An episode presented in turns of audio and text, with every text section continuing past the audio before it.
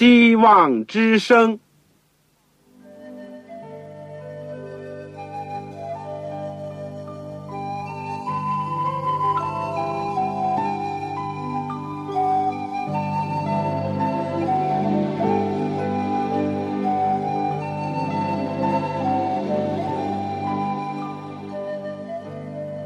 各位听众朋友，各位弟兄姐妹，欢迎您收听信徒培训这个节目。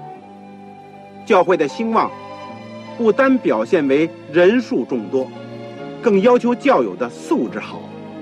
为了使教会真正达到人丁兴旺，又灵性健壮，希望之声特别为广大的信徒制作了信徒培训这个节目，满足主内同工同道的需要。信徒培训由黄牧师主讲，将有多种课程推出，欢迎弟兄姐妹们踊跃参加。下面我们就把节目时间交给黄牧师。各位亲爱的听众朋友，各位组内的同工同道，你们好，我是旺草。我们很感谢主，今天又能够在空中相会，而且借助这个电波，我们一起来学习神的话语。我们这个信徒培训的节目呢，在过去的时间里面，曾经推出了三门课。第一门课是基督的生平与教训，这是最主要的。第二门课呢，在这个基础上，在认识基督的基础上，我们推出了第二门课，就是圣经的要道和神学。可以说，这是一个基督教真理的一些。资助，而第三门课呢，就是上次我们讲的末世论，这是把单一理书和启示录书里面一些重要的部分、有联系的部分，我们做了简单的介绍。而今天呢，是第四门课，我们要开始一门叫护教学，保护的护，护卫的护，护卫基督教的一门课。我们一共会有八讲，希望大家呢能够按时收听，而且呢介绍其他有兴趣的朋友和弟兄姐妹一起来学习。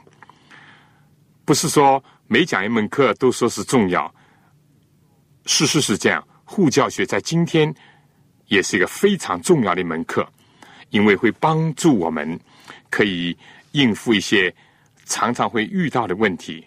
包括在教会里面和教会外面，我们都知道我们所信仰的是什么，而且我们可以来捍卫我们自己的一个信仰。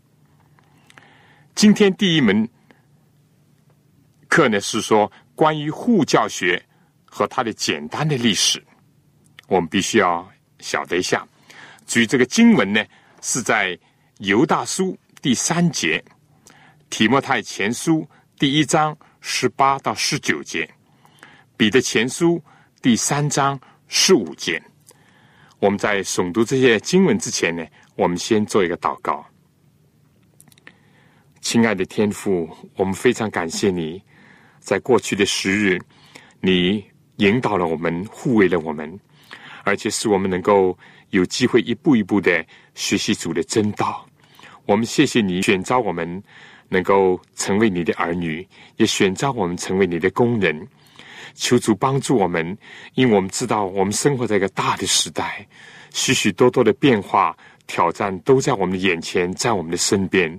我们觉得我们需要主的话来武装我们，我们需要主的话来坚定我们，而且使我们能够用合适的方法和言语，能够去。应付一切的挑战，以及回答那些存心追求真理的人所发的问题，主先帮助我们明白，也使我们有机会让其他人能够明白，恩待我们。谢谢你过去祝福了我们这个节目，让一些弟兄姐妹得到了帮助。求你继续的赐给在收音机旁边我们所有的听众朋友和我们的同工同道，愿主的灵在我们的心中运行。让我们都能够蒙受天上的福分，谢谢你，让我们听到你的声音，让我们的心中看到你的形象。我们这样短短的祈求，是奉靠主耶稣基督的圣名，阿门。我们先来读这个犹大书，这是在启示录前面一个很短的一卷书，是耶稣的兄弟所写的。犹大书第三节，这里说：“亲爱的弟兄啊，我想尽心写信给你们，论到我们同的救恩的时候，就不得不写信劝你们，要为从前一次交付圣徒的真道，竭力的争辩。”第二个经文呢，是在提摩太前书第一章十八到十九节，这是保罗劝勉青年的传道人提摩太所讲的。这里说：“我儿提摩太啊，我照从前指着你的预言，将这命令交托你，叫你因此可以打那美好的仗，为真道打那美好的仗。”第三个章节呢，在彼得前书。第三章十五节，第三章十五节，这里说十四节读下来，你们就是为义受苦，也是有福的。不要怕人的威吓，也不要惊慌。十五节，只要心里尊主基督为圣。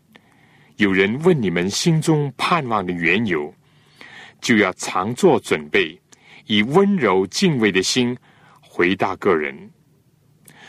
所以，我们有的时候要为真道打美好的仗，但是更多的时候，我们要常常准备好自己，存敬畏基督的心，对人有一种温柔的态度，把我们心中盼望的缘由告诉其他人。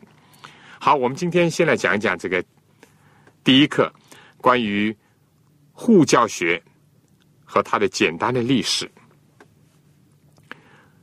如果一个基督徒，既做礼拜也听到，自己呢也看圣经灵修，而生活在六十年代的西方呢，就是当时有个叫“上帝死了”的运动、神死运动的浪潮呢，汹涌而来的时候，那么他应当怎么样去应付呢？假使是他生活在五十年代，无神主义、马列主义广泛宣传。并且作为官方的秩序而存在的一个中国的环境，你对于宗教是鸦片的一个论述怎么样回答呢？又比如，生活在本世纪二十年代的末期，在中国新文化运动高台，所谓德先生和赛先生，也就是 democratic 和 science，就是民主和科学的口号喊得震天响的时候。而反基督教的运动不可一世的时候，你作为一个坚定的基督徒，你当怎么办呢？护教学，或者称为卫道学，保卫的卫，道理的道，卫道学呢，并不是今天才有的，它可以说是源远流长，因为反宗教、敌基督、对圣经的质疑。或者是有人是从寻求真理，或者是求知欲出发，抱着一种打破砂锅问到底的一种精神出发，都可能会对教会以及基督徒呢发出一连串的，或者是善意，或者是恶意的问题和评议。护教学呢，就是为此而产生的。这个真诚的提问呢？我们认为必须要予以满足。对于真道的敌人呢，必须给予不测。护教学呢，可以说就是有系统的为信仰和教义呢做辩护。在基督教神学当中有一个分支，他就是专门的致力于这方面的学习和研究。而从事这种工作的人呢，就叫做。卫道士，或者是护教学者、护教家，这个名称呢，早在近两千年前，在早期基督教当中呢就已经出现了。我们今天作为护教学的第一讲呢，是先要谈几个问题：第一，护教学的目的和作用；第二，护教学的。简单的历史严格。第三呢，护教学在今天的重要性。我想先讲第一部分，就是说护教学的目的和作用，这是非常重要的。我们学习任何东西都要知道它的目的，或者是有什么作用。战争当中呢，有攻也有守；球类运动当中呢，也是如此。篮球队呢，有所谓前锋和后卫。各位当中可能有的是欢喜下棋的，下棋也是如此。但不论是攻和守，主要都是为了避免失败和取得胜利。越是有价值的事物呢，我们说。越是值得注意他的得失成败，或者是胜负盈亏，你说是吗？基督教我们说不是生存在沙漠或者孤岛当中，也不是成长于空白的领域。从他的创立者耶稣基督的一生，以及教会创世的第一天呢，就充满了一些善意的挑战。但应当承认，更多的是恶意的攻击。为了生存，为了发展，护教学呢就应运而生，并且自然的就形成了。结果有的时候不意识，或者是不以护教学来称呼他，但是护教的活动呢早就有。圣经既是这样的指示，不要怕人的威吓。也不要惊慌，只要心里尊基督为圣。有人问你们心中盼望的缘由，就要常做准备，以温柔敬畏的心回答个人。这是我们刚才读过的《彼得前书》第三章十四、十五节。对于无神论者、不可滋润者、进化论者，以及各种其他宗教的信仰者，也包括了任何不明白基督教。和圣经的人所提出的各种问题，我们说，只要是诚心的，几乎是出于无知，也有人是出于求知，甚至是好奇，当然也包括一些人是出于寻求信仰、寻求人生以及哲学的各种问题。那么，应当说，认真的基督徒呢，都是有义务和责任。去回答他们的护教呢？我们说，顾名思义呢，是维护、保护自己所信的基督教的信仰和教义。对于不少传统的基督徒，或者是不求甚解以及随大流盲从的基督徒呢，往往都不清楚自己真正信仰的基础和立论在哪里，在平安。无事的时候呢，自己还不意识到；但一旦这个质疑甚至反对的风浪兴起的时候呢，反而使自己更加惊醒。我们说，如果不想被外界的质疑攻击所击败的话，也不被自己的空白和虚弱所打倒的话，那么他就要转而。从圣经当中，从信仰当中，从历史当中去寻求答案和应对。从某种含义也可以说，如果我们不能回答别人所提出来的合情合理的问题，是不是就证明他们的不幸是合情合理，而我们的信仰是不合情理的呢？我想应当承认，我们要注意到。提问的人可能会来自各等人，甚至于来自基督徒的本身，而且问题呢会因人、因时、因地而异。当然呢，可以说不外乎关于上帝的问题：怎么样的上帝啊？或者怎么会有这么多的宗教啊？他们的相同和不相同的地方在哪里啊？基督教又有什么优越呢？耶稣基督到底和别的教主有什么差别啊？神迹是不是真的有呢？圣经怎么去表明，来令人信服呢？圣经当中那些难题又怎么样解答呢？圣经是不是和科学有矛盾、有冲突呢？进化论还是创造论更加符合真理呢？地质学、考古学又怎么样和圣经吻合呢？关心社会人可能会问到：那么罪恶的来源是哪里呢？如果真有上帝的话，怎么会有这么多的罪恶和不公义的现象出现在世界、存在在社会当中呢？很显然的，这些问题提的都是合情合理的。但是呢，要回答应付他们呢，就一定会牵涉到圣经和神学、自然科学、社会科学、哲学、历史，甚至是天文地理，无所不包啊。有人说。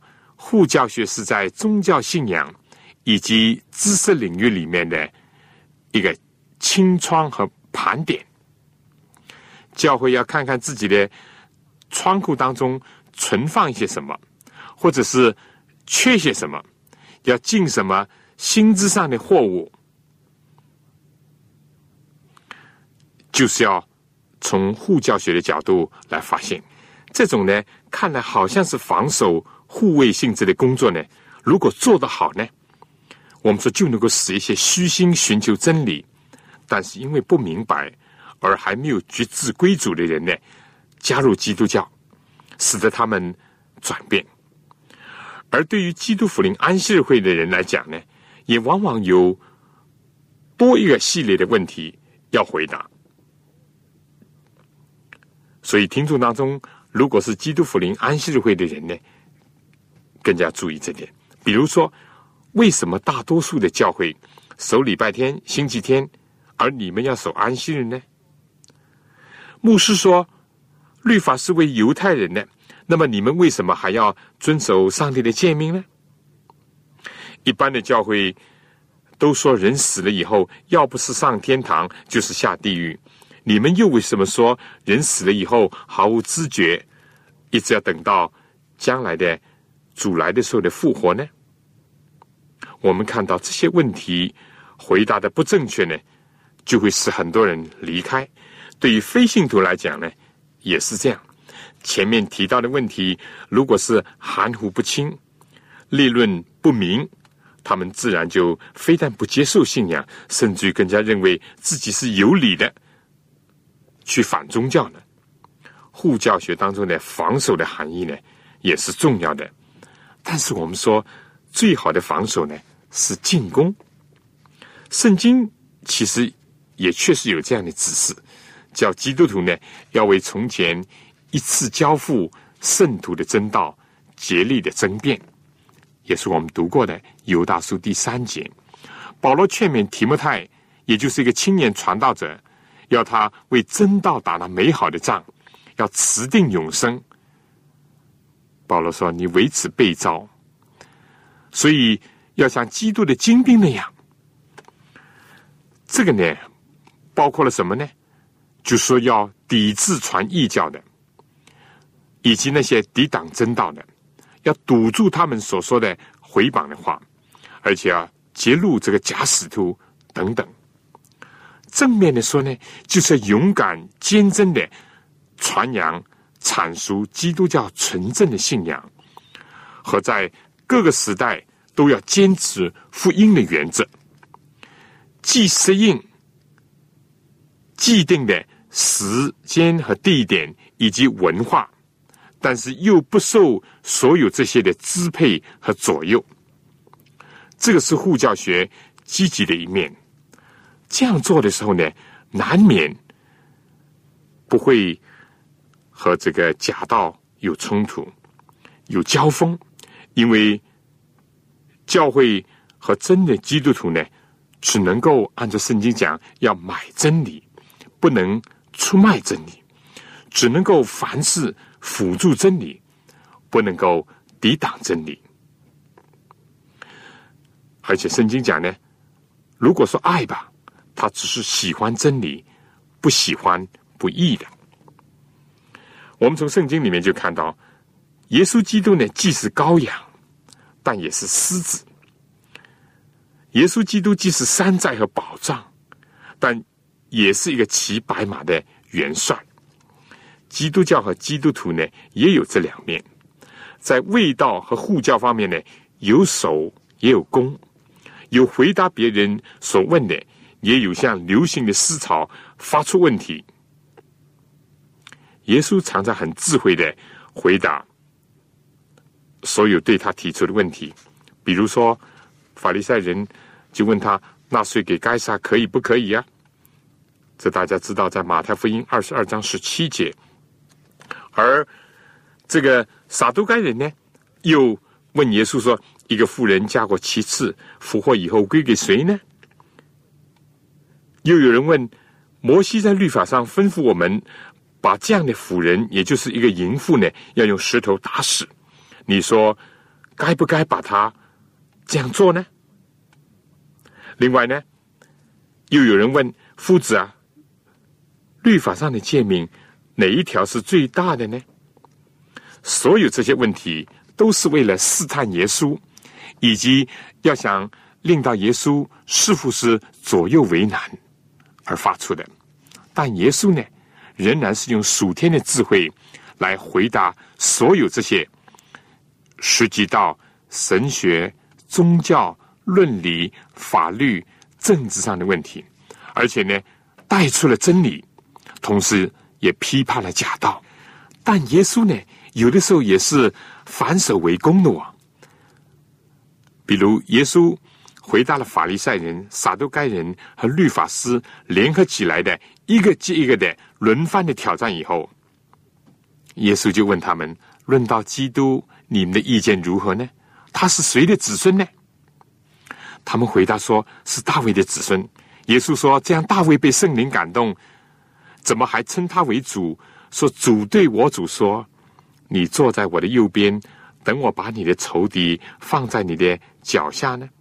大卫既然称他为主，他怎么又是大卫的子孙呢？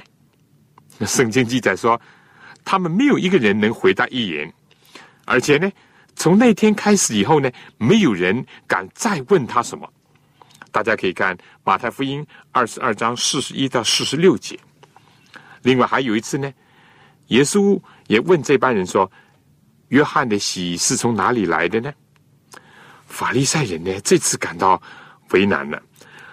如果说从天上来吧，那么就会问：那为什么不顺着施洗约翰所指引的来归信他作为基督呢？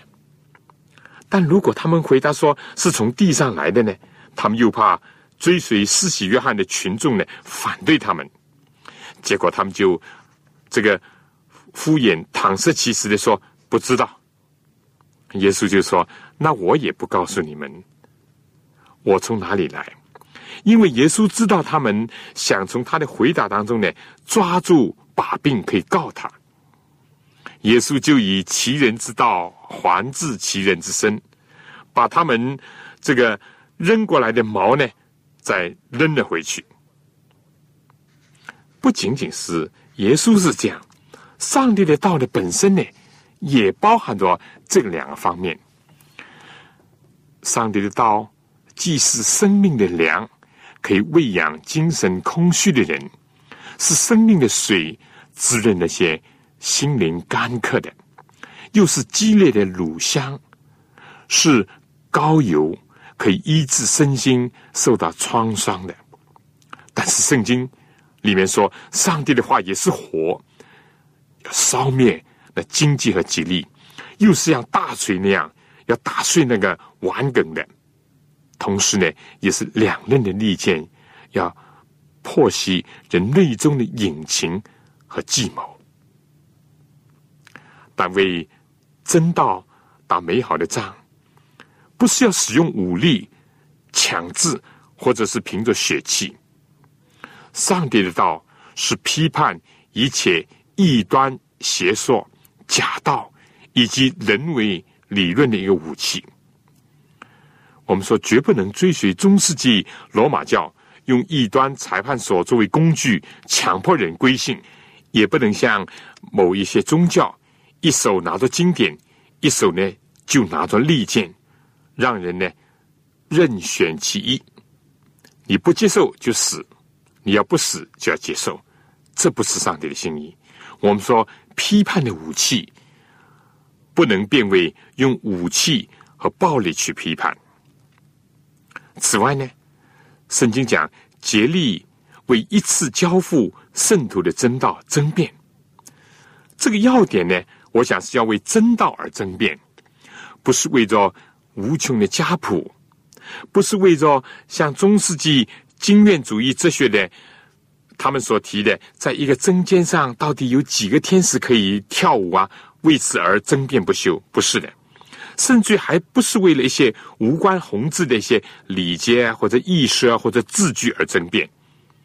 当然，更加不是为了私利、权力、教区而争辩。正像保罗说：“我们虽然在血气当中行事，却不凭血气征战。我们征战的兵器呢，本不是属血气的，乃是在上帝面前有能力。”可以攻破坚固的营垒，将各样的计谋、各样拦主人认识上帝那些至高之事一概攻破了，又将人的心意夺回，使他都顺服基督。格林多后书第十章第四到第六节。但另外有一点呢，也必须指出的，护教工作呢，在达到他的目的的过程当中呢，非但不是。不择手段，更加不是单凭借人的理智或者逻辑，而是要先依靠圣灵的光照以及上帝真理本身的力量。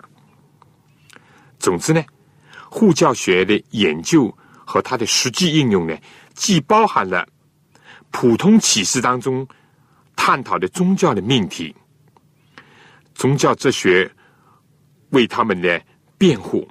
但是更加具有为基督教的特别的启示申辩的一个成分，它既有主动的宣扬，也有被动的应对，既有守势，也有攻势。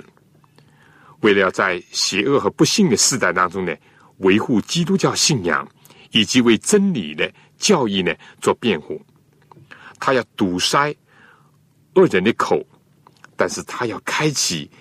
探索真理之人的心，他要运用理智，但是他是依靠圣灵，以致呢，上帝的工作能够在各个世代当中呢，不断的向前发展。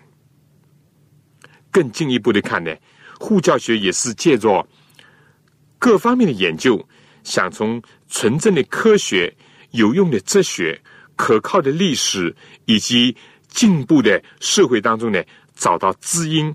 和共识，将福音和真理高举出来，令更多人感悟幸福和归从。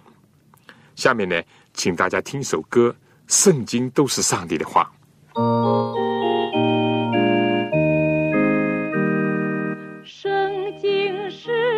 上帝的话，他把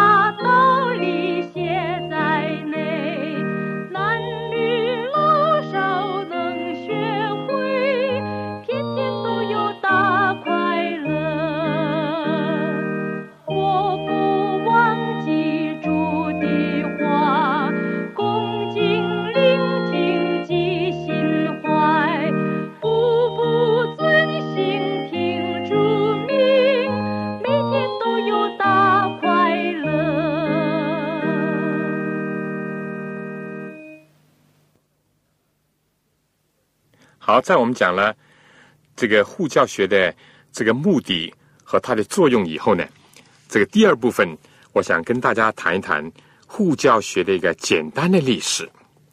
护教学呢，这只是一个近代的名词，但护教性质的言辞、书籍和作为呢，是自从有文化呢就存在了，只是那个时候呢没有这个名词和没有这个说法罢了。其实圣经当中很多的篇幅呢，都是充满了护教的色彩和气味的。约伯记、哈巴谷书、马拉基书、耶稣基督做我们的中保的工作，这就是为我们信的人在做辩护啊。甚至于除了这些以外呢，旧约以赛亚书，上帝自己就呼召人说：“你们来，我们彼此辩论。”但我们今天呢，是依循了圣经以及世界和教会历史的几个主要的阶段呢，来简单的勾画一下护教工作的一个进行。第一个阶段呢，我们要看到旧约当中呢，主要是为着一神教。来做辩护。按照圣经的记载呢，人类最初呢是相信一位神的，就是一神教的。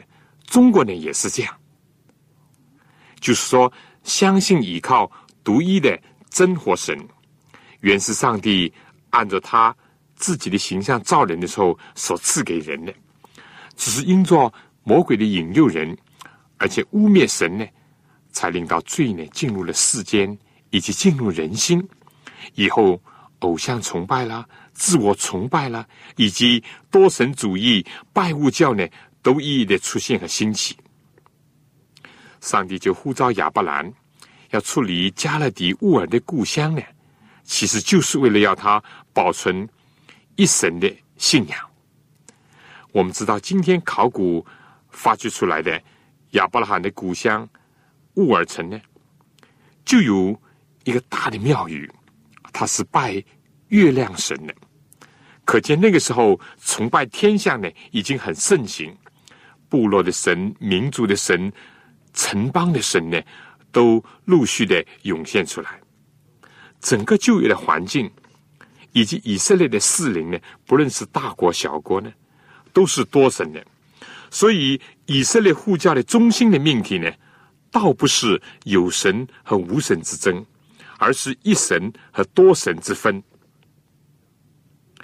生命记》第六章第四节说：“以色列，你要听，耶和华我们的上帝是独一的主，你要尽心、尽性、尽力爱耶和华你的上帝。”这是希伯来宗教的一个核心，也是在宗教领域里面最大的一个贡献。他们非但领受这个启示。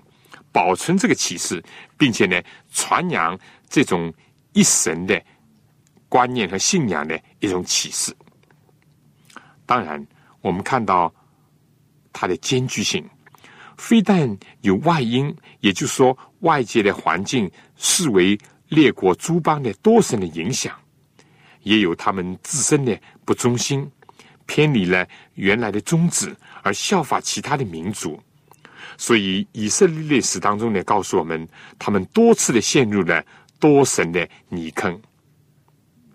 上帝自己也就借着先知呢，不断的为了这个来辩护，并且提出种种的证据，以这副人心，叫人呢悔改归正，重新皈依独一的真火神。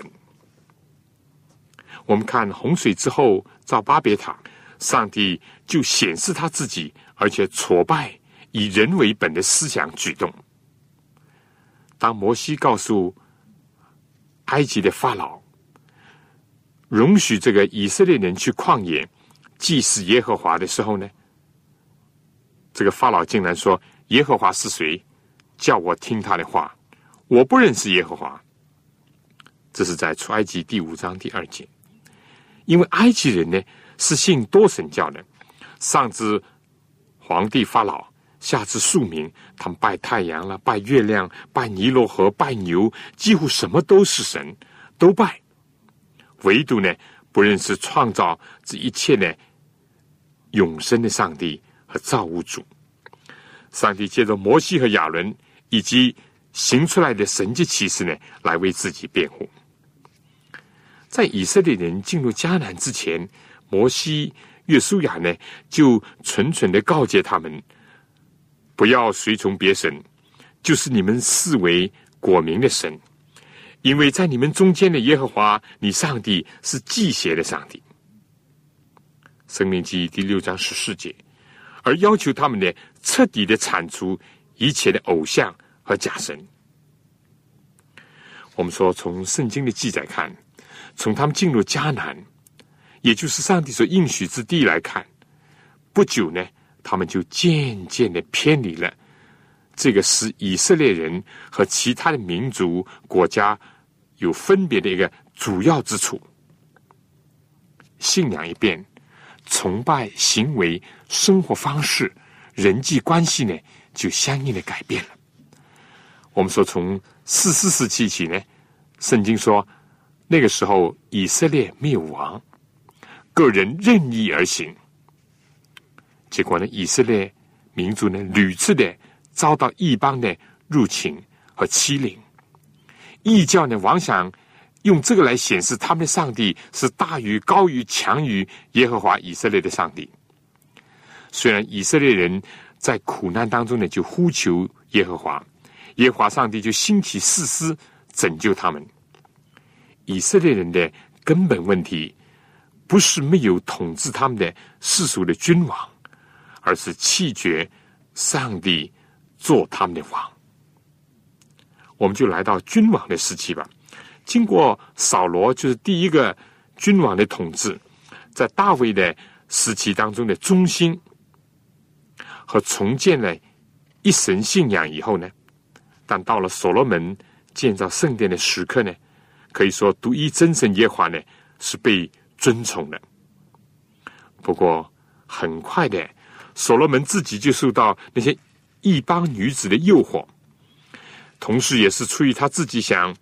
倚仗着联婚呐，来巩固自己的江山，结果呢，多神的崇拜就再一次好像洪水猛兽那样进入到以色列的全景。这在列王上十一章第二到第九节可以看到这个。那在以后的几百年，我们说，不论是在所罗门儿子罗伯安的手下，我们知道分裂。成为北面的以色列和南方的犹大，尽管有先知一再的劝导警戒，要敬拜独一的真神，而不要拜偶像，不要拜假神。在以赛亚书当中，上帝以创造之功和预言的能力，并且以历史主宰的身份，向一切的假神挑战。大家可以看一看以赛亚书四十六章第九节。四十章二十五、二十六节，四十一章第一到第三节，特别呢，上帝用以色列的遭遇和经历呢，来辩护独一真活神的一种全能。所以，我可以这样讲：整个的旧约，尤其是以色列犹大的历史呢，它的兴衰、荣辱、安危祸福呢，就是取决于。是否坚持敬拜独一的主耶和华，并且呢，尽心、尽性、尽意、尽力的爱他？所以，我们说旧约护教的中心点就是在这里。第二，新约的中心呢，在新约圣经当中也有一个辩护和捍卫的中心，那就是向人指出基督教。和犹太教的相同，特别是不相同的地方。当时许多的人，尤其是罗马帝国和外族人呢，容易呢把基督教和犹太教混淆。无疑的，耶稣是生在犹大，也是长大在那里，也死在犹太的地方。他的门徒呢，都是犹太人，他们崇拜的地方呢，仍然是。圣殿和犹太的会堂，最初一切的礼仪呢，也是千百年来由犹太教所传下来的。他们的经典呢，也是旧约圣经；语言呢，也是当时通行的亚兰语，也就是通俗的希伯来语。但有一个本质的不同，就是新约教会和使徒呢，渐渐的相信、接受、遵从。耶稣为基督，是预言当中的弥赛亚。他的死呢，正是应验了上帝的应许，就是要让他作为世人的救主。他就是千百年来圣所的从事所预表的那一位，也就是除去世人罪孽的上帝的羔羊。他就是真以色列人的大祭司。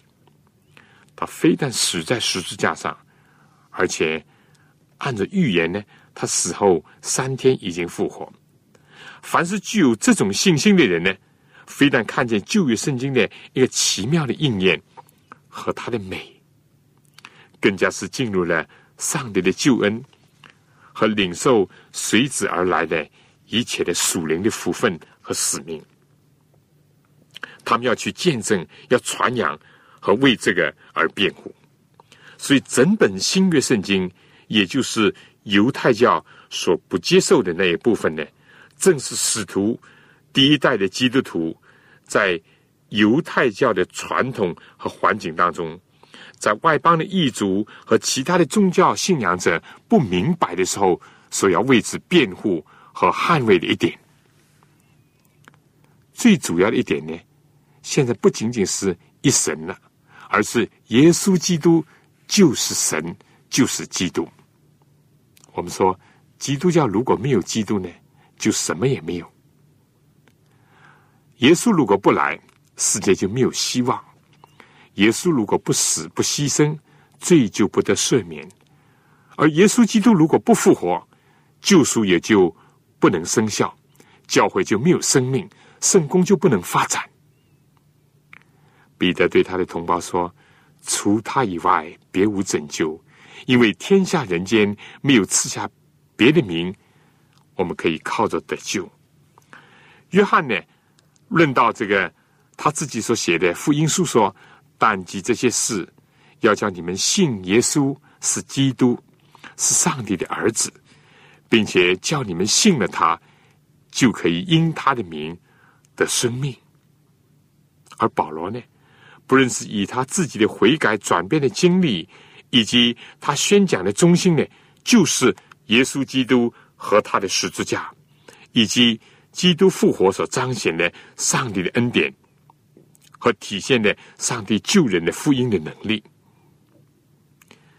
这个既是他大力的呈现给他盲目顽固的同胞所有的福音，也是他向外邦的异教徒所指出的。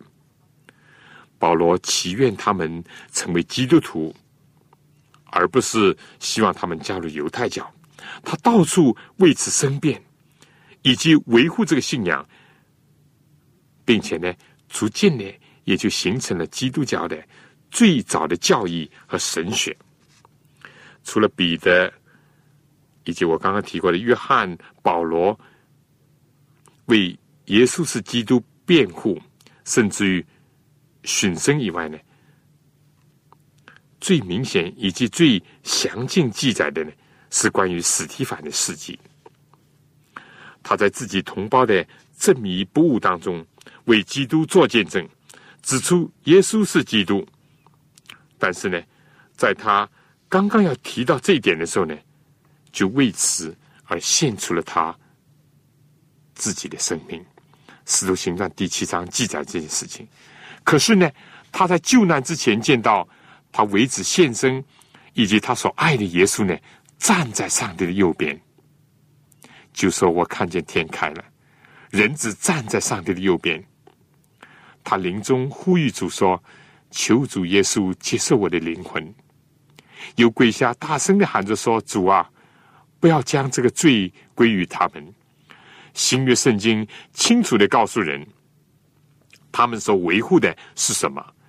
他们为了见证以及传扬耶稣是基督，就到处的奔波。他们甚至于为了维护这一点呢，可以放弃自己的生命。这确实是一个奇在生命之道。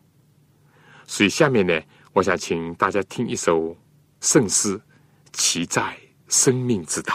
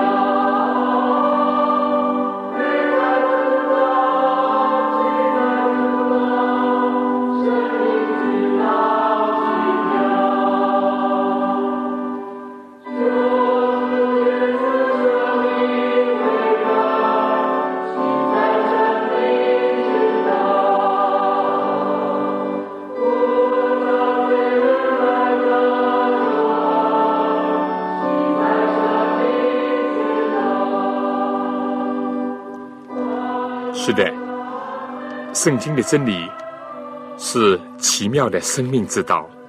耶稣非但贡献他的生命，也让我们得到生命。好，我们讲完了这个上面这部分呢，我们再来看看早期教会，也就在使徒死了以后，我们知道就异端四起，在罗马世界呢，固有的异教、多神的土壤，以及希腊哲学，特别是柏拉图的影响和犹太的这个菲罗思想的这个熏陶下面。后来又加上了四处传播的一个早期知识派主义的，陆续的都入侵教会，结果呢，就形成了护教工作的一个全盛时期，而且涌现了不少专著，明显的是护教性质的作品，比如寻道者尤斯丁，或者是亚历斯塔德的辩护书，Oregon 的波。西斯斯、泰敦写的自希腊人对异教都做出了严厉的批评。当然，我们说还有奥古斯丁，也包括在早期的护教学家之间。有的呢是上书皇帝，有的是写信给信奉异教的友人，有的是发表告同胞书，不一而足，但都是为了基督教的合法的生存。以及它的合理性而辩护，也是为了批判驳斥一切歪曲、攻击基督教信仰的学说、主义理论和异教而表明自己的立场和观点。那么，当时主要辩护的中心点又是什么呢？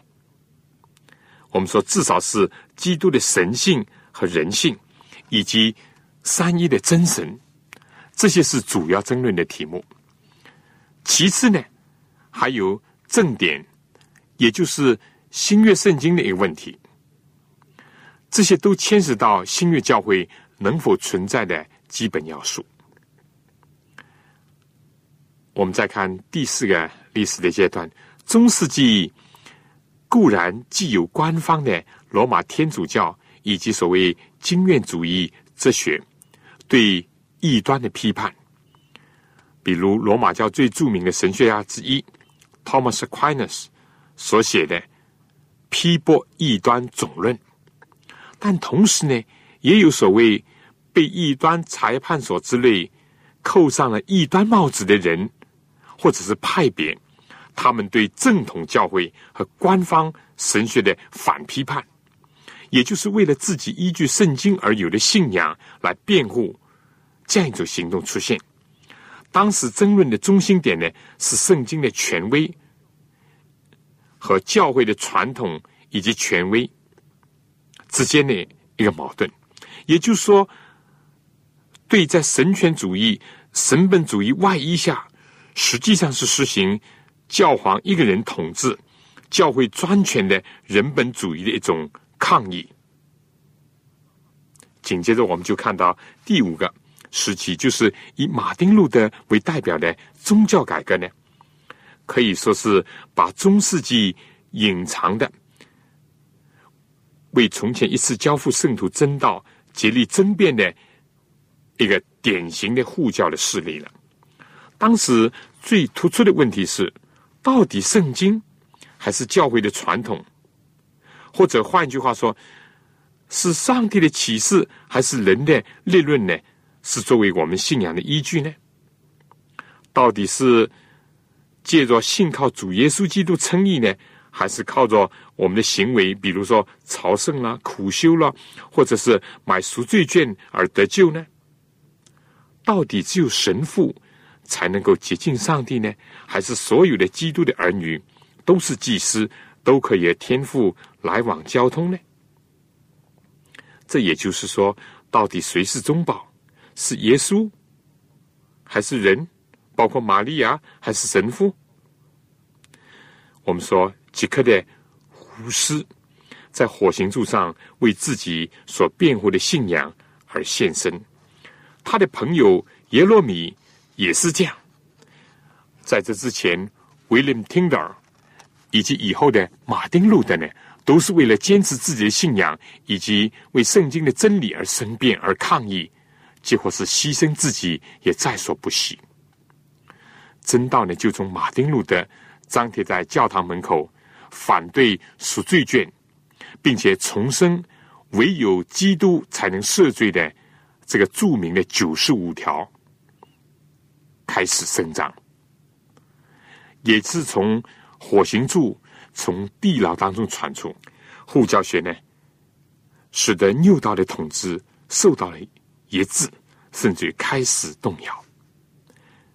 第六个阶段，我们来看看，来到了宗教改革的后期，所谓以人本主义来代替神本主义，以启蒙光照运动代替了中古黑暗时期，但是同时也包含了对路德的以性为本的思潮的抵制，结果呢，就走向了另外一个唯理主义的极端。当以后所谓高阶平均运动出现，护教之举呢，当然也得出现。但当时的焦点是什么呢？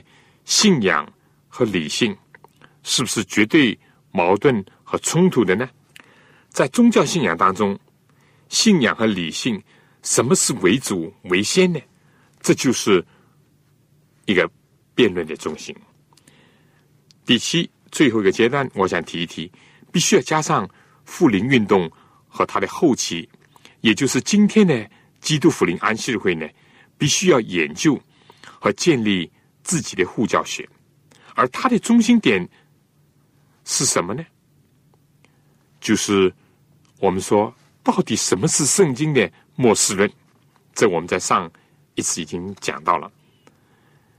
耶稣再来，或者说基督复临，意味着什么？是不是已经很迫近了？天上是不是有圣所？耶稣在天上进行什么工作？福音和律法、救恩和真理的关系如何？他们到底是对立的呢，还是统一的？然后从这些问题呢，再引申到礼拜的日子应当是安息日还是星期日？我们说复临运动的历史已经告诉了我们有关它的过去。但今天我们怎么来写他的属篇呢？就是继续呢？就是在众说纷纭当中，怎么样能够更好的高举上帝永远的福音，以及结合给末世时代的真理，或者是说三位天使的信息呢？所有这些就成为今天怎么样保存教会、发展圣功、传扬主道的当务之急。我希望大家能够重视这一段。最后呢，我想简单的讲讲护教学在今天的一个重要性。从上述的护教学的目的和作用呢，以及护教工作的严格呢，已经表明了护教学的研究和护教活动的开展，并非是可有可无，或者是可以等闲视之的一个小事，因为它关系到真神、基督、圣经。以及教会信仰等等重大的基本的宗教问题。最后，我想简单的强调一下它在今天的重要性，特别是在目前东方或者中国的现实意义。第一，现今是末世，真理的亮光可以说是前所未有的多。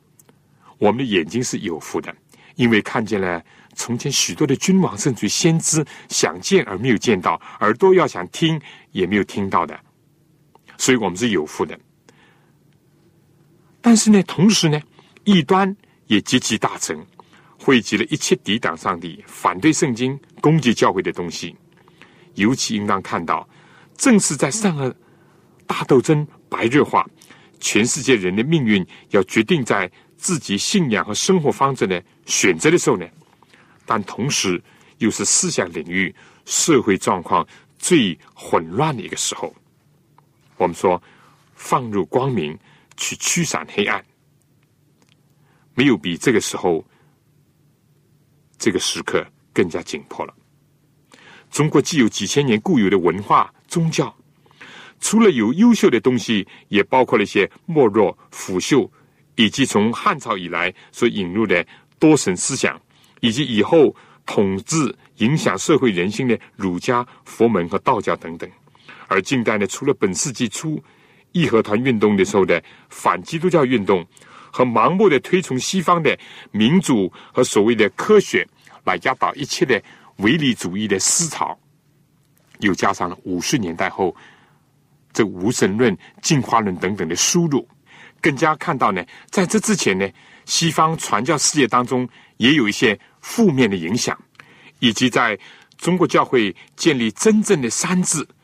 包括神学建设上的一个软弱，还有呢，就是大量的新的信徒进入，异端邪说、旁门左道呢，也趁机的就潜入大肆活动，再加上了对富林信徒的误解曲解，或者是排斥、歧视、压制，所有这些呢，令我们感到护教学在今天是非常的重要。好了，今天呢，我主要讲了三个部分，第一个讲到。护教学的两个目的，积极的是弘扬真理，消极的就是说要捍卫真道。第二呢，讲了各个历史时期的不同的辩护的一个中心。最后讲到在末世这个护教学的重要性，特别是对基督福临安息日会的人，必须把信仰建立在真理的基础上，因为圣经讲，现在正是黑暗遮盖大地、幽暗遮盖万民的时候。黑夜已深，但是白昼也将近。